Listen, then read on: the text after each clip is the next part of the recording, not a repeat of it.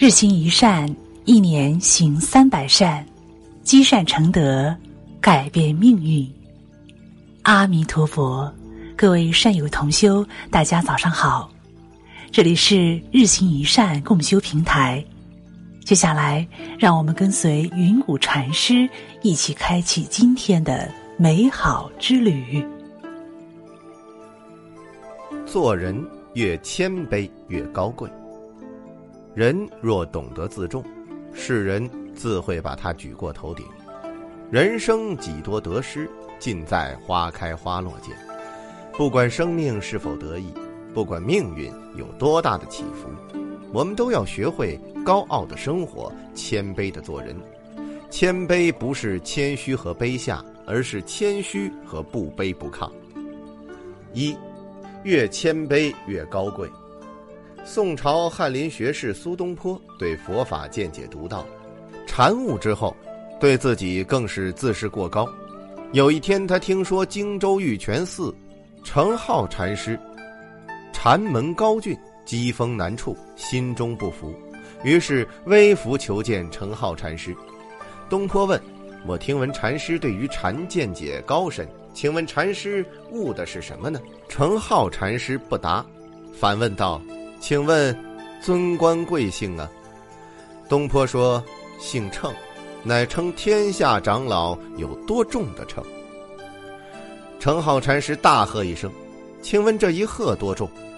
东坡无以为对，只能羞愧退下。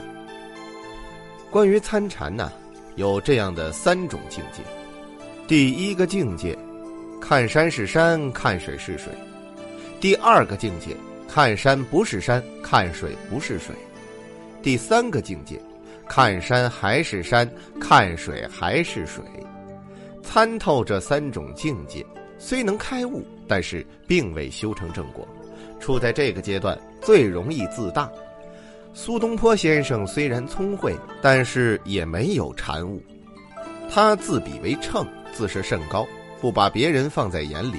所以在程颢禅师那里碰了一鼻子的灰。菜根谭中说：“你有多谦卑，就有多高贵。越是高调的人，越是一知半解。守得住谦卑这两个字，才能够做到不自傲。越是不自傲的人，内心越强大，才能成就高贵的人生。越谦卑越有福，越谦卑的人越高贵。不要瞧不起任何人。”宽容他人的短处，念着他人的好处，帮助他人的难处，福气就是这样积来的。福从口入，祸从口出。狂妄的人经常口出恶言，如利刃一般，刀刀割人心，最终伤人伤己；而谦卑的人经常口吐莲花，如春风化雨一般，温暖人心，往往能交好运，人生越来越顺风顺水。不久之前，董卿又火了。在央视的一档节目《开学第一课》中，他跪地采访九十六岁的翻译家许渊冲，而再次走红。面对高龄的老人，三分钟内，董卿跪地三次，一直努力保持和老先生平视或者仰视的角度。每次要提问的时候，就主动靠近老人的耳边，用缓和的语气慢慢的提问。